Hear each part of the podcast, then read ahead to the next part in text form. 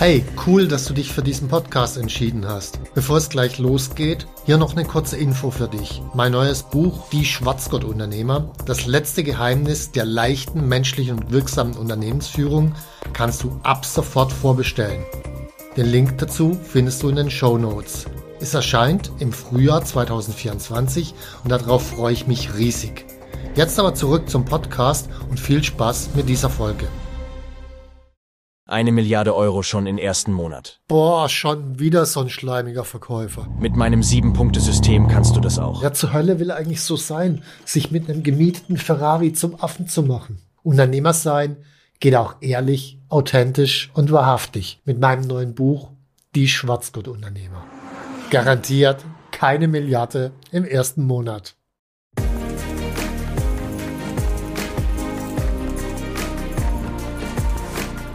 Hallo zusammen, ich bin Stefan Mehrath, Unternehmer, Bestseller-Autor und Unternehmercoach. Ich bin davon überzeugt, dass Unternehmersein die geilste Lebensform der Welt ist. In diesem Podcast möchte ich dich, wie meine jährlich über 1000 Seminarteilnehmer, dabei unterstützen, zum besten Unternehmer zu werden, der du sein kannst, zum Schwarzgurt-Unternehmer.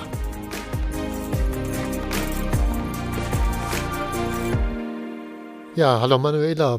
Wir sehen uns mal wieder, weil wir zusammen einen Podcast aufnehmen. Freue ich mich drauf. Ich habe vorneweg äh, zu sagen, wenn euch unser Podcast gefällt, dann abonniert doch einfach den Unternehmercoach-Kanal. Ihr könnt gerne ein Like da lassen und kommentieren, auf YouTube Videos anschauen, was auch immer. Wir freuen uns, von euch zu hören und zu lesen. Wir sprechen heute über das Thema Zeitmanagement. Mhm.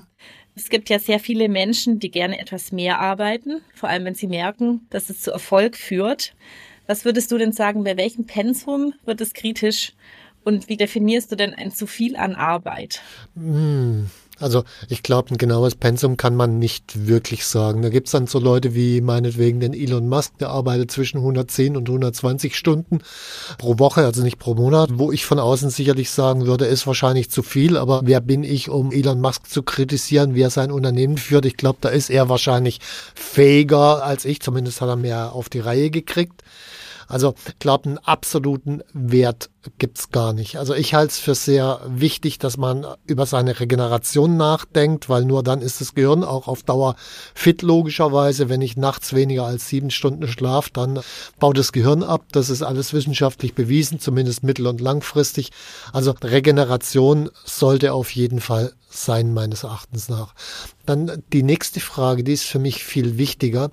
Wie selbstbestimmt oder fremdbestimmt bin ich in der Arbeit? Weil wenn ich acht Stunden oder zehn Stunden so einer völligen Selbstbestimmung tätig sein kann, dann fühlt sich das nicht wie acht oder zehn Stunden an.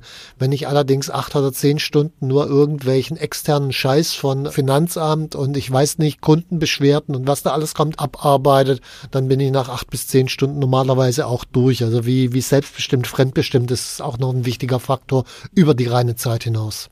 Wie viele unserer Kunden hattest du auch meine 80-Stunden-Woche oder vielleicht noch mehr? Mehr. Ähm, was hast du denn zu dieser Entwicklung beigetragen? Wie ist das entstanden und warum hast du das nicht gestoppt erstmal? Man hätte ja auch sagen können, okay, es entwickelt sich in eine schlechte Richtung, ich ziehe die Notbremse. Ähm, ich hatte, muss ich sagen, zweimal über 100 Stunden Wochen und das waren zwei sehr unterschiedliche Phasen. Das eine war ziemlich direkt nach der Gründung, als das Unternehmen langsam anfing, wirklich zu wachsen und sich zu entwickeln. Da fand ich es unglaublich geil, so viel zu arbeiten. Weil es hat Spaß gemacht, es war kreativ, es ging voran und das war das, was ich gerade vorher gesagt habe mit der selbstbestimmten Arbeit. Es war alles ziemlich selbstbestimmt. Und dann gab es eine zweite Phase, die war so etwa zwei, drei Jahre später, als ich dann Investoren drin hatte. Es lief alles nicht so richtig gut. Die Investoren wollten dauernd irgendwelche neuen Businesspläne haben. Ich hatte 30 Mitarbeiter um mich rum, die dauernd irgendwas von mir wollten. Da habe ich 100 fremdbestimmte Stunden gearbeitet und das war definitiv nicht mehr cool. Führte dann auch dazu, dass ich in der Nacht, äh, ich lag so vielleicht drei Stunden im Bett und da habe ich auch nicht geschlafen und irgendwann war ich dann halt auch durch, logischerweise. Also die erste Art kann man sicherlich eine Zeit lang mitmachen und gerade wenn wirklich die Energie da ist, dann ist es auch eine coole Phase, sollte aber zeitlich befristet sein. Das zweite sollte man so schnell wie möglich beenden.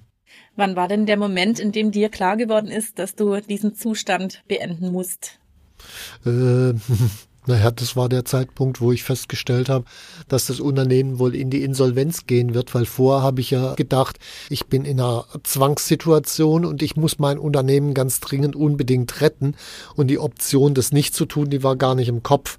Das heißt, ich habe eigentlich bis zum Ende hin so viel gearbeitet in der Hoffnung, das Unternehmen noch zu retten. Äh, würde ich heute tatsächlich nicht mehr tun tatsächlich, weil wenn ich heute ein Unternehmen gründe, dann habe ich ein relativ klares Limit. Ein klares Limit, erstens, wie viel Geld werde ich investieren? Zweitens, ab wann muss der Break-Even kommen? Drittens, wie viel Zeit will ich investieren? Und wenn ich eine von diesen Hürden reißen würde, dann würde ich auch sagen, okay, Schluss mit lustig. Ich habe keine Lust, meine Zeit in ein nicht funktionierendes Projekt zu versenken und da eine klare Grenze zu ziehen. Unglaublich wichtig. Hast du es denn dann von alleine geschafft, beim nächsten Anlauf ein Unternehmen zu gründen, dieses Hamsterrad gar nicht erst antreten zu lassen? Mit welchen Tools hast du dich beschäftigt? Welche Theorien hattest du da schon einen Coach? Äh, ja, ich hatte mir direkt nach der Insolvenz, also zur Gründung vom zweiten Unternehmen, gleich einen Coach genommen. Und äh, das war tatsächlich unglaublich wichtig, den Coach zu haben. Also ich hatte einmal in der Woche eine Stunde Telefoncoaching mit dem das war mega hilfreich, weil natürlich, das lief am Anfang nicht richtig gut. Dann kam ich auf die Idee, mach doch dieses Projekt, mach doch jenes Projekt. Und er hat mich einmal in der Woche zurückfokussiert sozusagen auf das Wesentliche und rechts und links diese ganzen Ideen, die mir aus einer gewissen Angst raus entstanden sind, wieder zurechtgestutzt. Und das war enorm hilfreich. Und irgendwann habe ich das sozusagen internalisiert und war dann in der Lage, mich selber immer wieder zurechtzustutzen. Und äh, dann habe ich im Laufe der Zeit habe ich ein System daraus entwickelt. Das ist ja in meinem ersten Buch beschrieben. Das Unternehmersystem gibt es ja auch bei uns auf der Website. Wir machen den Link auch in die Show Notes rein. Wie planst du denn grundsätzlich deine Arbeitswochen inzwischen? Hast du da so eine Obergrenze an Stunden oder dürfen es auch Wochen sein, wo es mal mehr ist und du schaffst einen Ausgleich oder ist das auch mal drin, mal 60 Stunden zu arbeiten, du bist trotzdem zufrieden? Hängt wieder von der Selbstbestimmung ab. Also wenn ich diese 60 Stunden selbst gestalte, dann bin ich mega zufrieden. Also zum Beispiel, wenn ich jetzt gerade schreibe ich ja ein Buch und äh, in diesen Buchschreibephasen, das ist komplett meine Zeit, wie ich mir die gestalte. Und wenn es dann 60 Stunden in der Woche sind, sind 60 Stunden in der Woche. Aber ich fühle mich trotzdem frei, ich fühle mich da nicht unter Zwang. Und dann gibt's halt andere Situationen, äh, da äh, sind halt ganz viele Meetings, die stehen schon fest und so weiter. Und da versuche ich dann schon, also ich bin ja typischerweise hier im Büro, wisst ihr ja auch, von 10 morgens bis um äh, 17 Uhr und dann gibt's noch eine Mittagspause zwischendrin. Also die reine Arbeitszeit im Büro sind vielleicht sechseinhalb Stunden. Wobei bei mir muss man dann am Wochenende die Seminare, die halt nicht immer sind, aber manchmal noch mit oben drauf rechnen, sodass dann doch eher in Richtung 40, 45 Stunden oder so geht im Schnitt. Wie schaffst du es denn in solchen Zeiten, dich nicht zu überlasten oder Freiräume zu schaffen für Entlastung, dass man sich auch regenerieren kann? Ähm, zum einen plan ich zuallererst, hatte ich auch mir ein Buch damals schon geschrieben und mache ich auch Zuallererst plane ich meine Pausen, Urlaube. Als nächstes plane ich meine eigene Weiterentwicklung und alles, was dann noch übrig ist, ist sozusagen Arbeitszeit. Aber ich glaube, man muss sich diese Regenerationszeit und äh, die eigene Weiterentwicklung muss man sich vorplanen, sonst findet es nicht statt. Auch in deinem Seminar Der Weg zum erfolgreichen Unternehmer geht es um Zeitmanagement. Hm. Kann man auch sagen, die Schaffung von Freiräumen. Ja. Ähm, den Link natürlich zu diesem Seminar findet ihr auch in den Show Notes.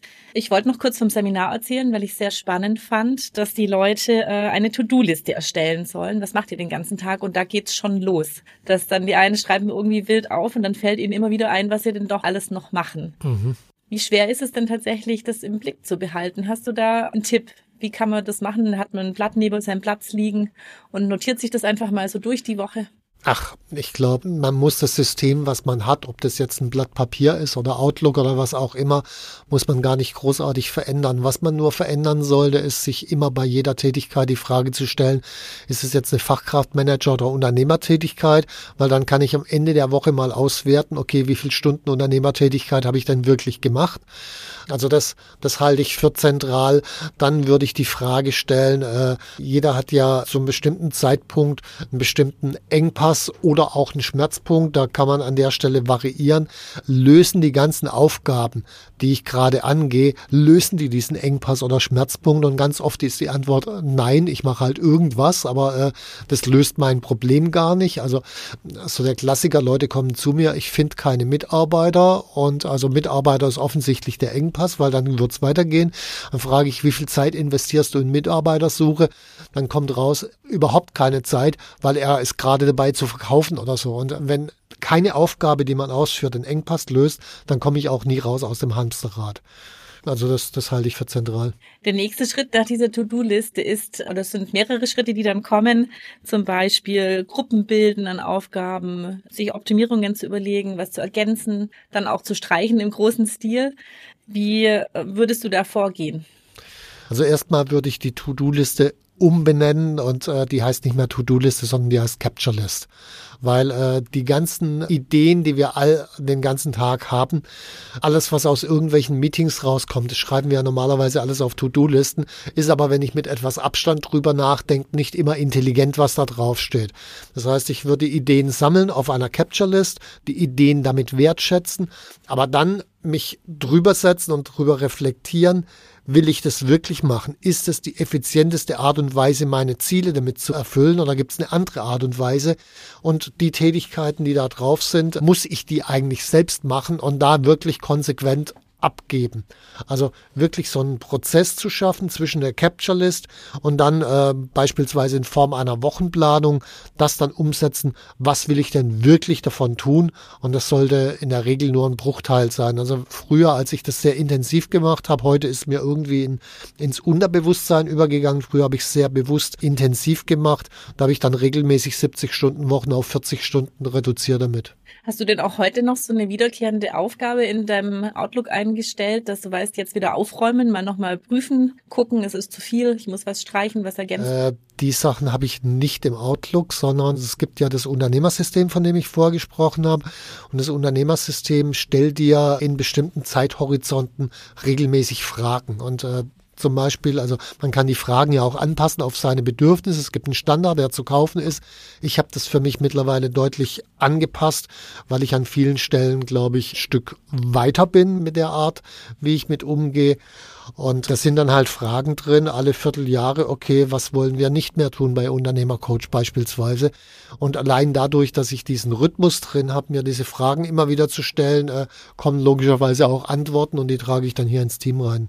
Jetzt haben alle, die aufmerksam zugehört haben, verstanden, wie es theoretisch funktioniert mit dem Zeitmanagement und dem Aufräumen. Warum gelingt es denn in der Praxis trotzdem oft nicht, das auf Dauer beizubehalten? Es sind mehrere Gründe. Also einer der Gründe ist, ich glaube, Zeitmanagement gelingt nur dann, wenn man es als Zugangsmanagement begreift. Sprich, ich brauche Phasen in meinem Leben, wo ich komplett ungestört bin, weil ich schreibe mir irgendwas auf, was ich tun will, fange damit an, das zu tun. In dem Moment kommt ein Mitarbeiter zur Türe rein oder ein Kunde ruft an oder irgendwas und dann ist die Zeit schon anderweitig blockiert. Das heißt, alles, was ich mir planen kann, eigentlich nur dann richtig gut funktionieren, wenn in der Zeit, wo ich es umsetzen will, die Türe zu ist. Telefon ausgesteckt, E-Mail ausgeschaltet, WhatsApp ausgeschaltet, Handy irgendwie am besten zum Fenster rausgeworfen, also wirklich, wirklich alles weg.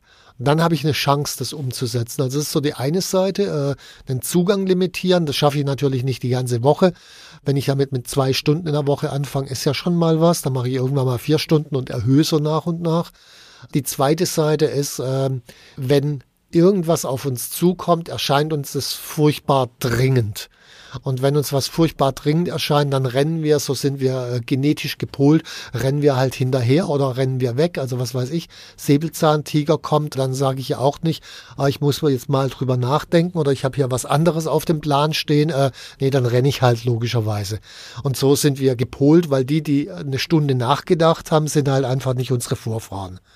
So, was ich jetzt brauche, ist erstmal eine Türe, die den Säbelzahntiger ausschließt, klar. Und ich brauche noch eine zweite Person, das ist aus meinen Büchern der Herr Bertram, der mich entsprechend kontrolliert und immer wieder fragt, hast du eigentlich das gemacht, was auf deinem Plan stand? Das heißt, ich ersetze den Säbelzahntiger durch einen Herrn Bertram, der aber das kontrolliert und mich auf das stößt, was ich eigentlich machen will. Was macht man denn als Chef, wenn die Mitarbeiter dieses Zugangsmanagement nicht akzeptieren?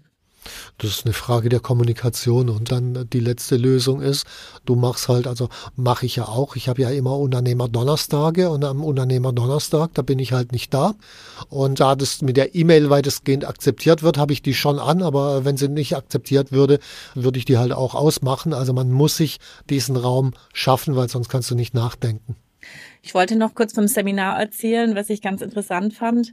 Es hat äh, ein Unternehmer diese To-Do-Liste ausgefüllt und er hat sich überlegt, wie viele Stunden er in der Woche für welche Aufgabe ähm, verwendet. Und die nächste Aufgabe war dann so eine Art Stundenplan zu machen. Mhm. Und er war völlig von der Rolle, weil er gemerkt hat, das hätte er wahrscheinlich vorher auch schon sehen können, aber erst diese andere Art der Visualisierung hat ihn irgendwie darauf gebracht, dass das, was er macht, gar nicht in diesen Stundenplan reinpasst. Und er war völlig entsetzt. Mhm. Ähm, ist das was, was oft passiert, dass man so eigentlich weiß, aber dann, wenn man sich dann mal aufmalt, doch mit dem Kopf drauf gestoßen wird? Also ich finde es cool, da drauf gestoßen zu werden, weil in dem Moment entsteht ja eine Erkenntnis und außer Erkenntnis können Änderungen kommen.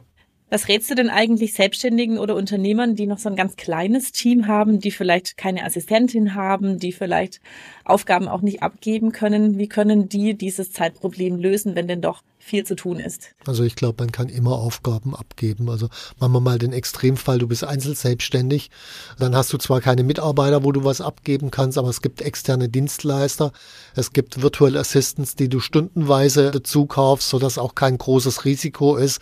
Es gibt Dienstleister wie, weiß ich nicht, E-Büro oder so, die dir die Telefonate für eine bestimmte Zeit von der Backe halten und dann kannst du die gebündelt hinterher wieder anrufen. Also Möglichkeiten gibt's immer, die auch zumindest im ersten Schritt nicht sehr teuer sein müssen. Also die Schritt-für-Schritt-Anleitung, wie man Arbeitszeit dauerhaft reduziert und auf ein verträgliches Level senkt, die findet man ja in deinem Buch Der Weg zum erfolgreichen Unternehmer. Kann man sich mal durchlesen. Wer da nicht weiterkommt, kann gerne zu dem Seminar kommen, über das wir gerade gesprochen haben. Da kann man sich dann auch wirklich mal Zeit nehmen, sich mit diesem Thema auseinanderzusetzen. Ja, die Links sind in den Show Notes und wir wünschen einfach allen viel Erfolg bei der Umsetzung. Wer noch Fragen dazu hat, darf gerne auch eine Mail schicken an podcast.unternehmercoach.com. Stefan, vielen Dank. Dank dir auch. Noch eine kleine Ergänzung am Schluss. Zum Seminar äh, kommen natürlich nicht nur die, die es mit dem Buch nicht zu klarkommen, sondern da kommen oft gerade die mit dem Buch ein ganzes Stück vorangekommen sind und dann den nächsten Level gehen wollen, weil als ich das Buch geschrieben habe, das war 2007. Jetzt haben wir ein paar Jahre später, sprich, ich habe in den letzten 16 Jahren eine Menge gelernt und das ist natürlich auch im Seminar drin und logischerweise nicht im Buch. Das heißt, das ist wirklich der nächste Schritt dann. Aber danke fürs Interview und ich hoffe, dass ihr als Zuhörer eine Menge mitnehmen konntet und ein paar Stunden weniger arbeitet in Zukunft. Wenn dir mein Podcast gefallen hat, dann abonniere und like ihn doch einfach. Mein Ziel ist, dass du zum besten Unternehmer wirst, der du sein kannst. Zum Schwarzgurt-Unternehmer. Tschüss und bis zum nächsten Mal.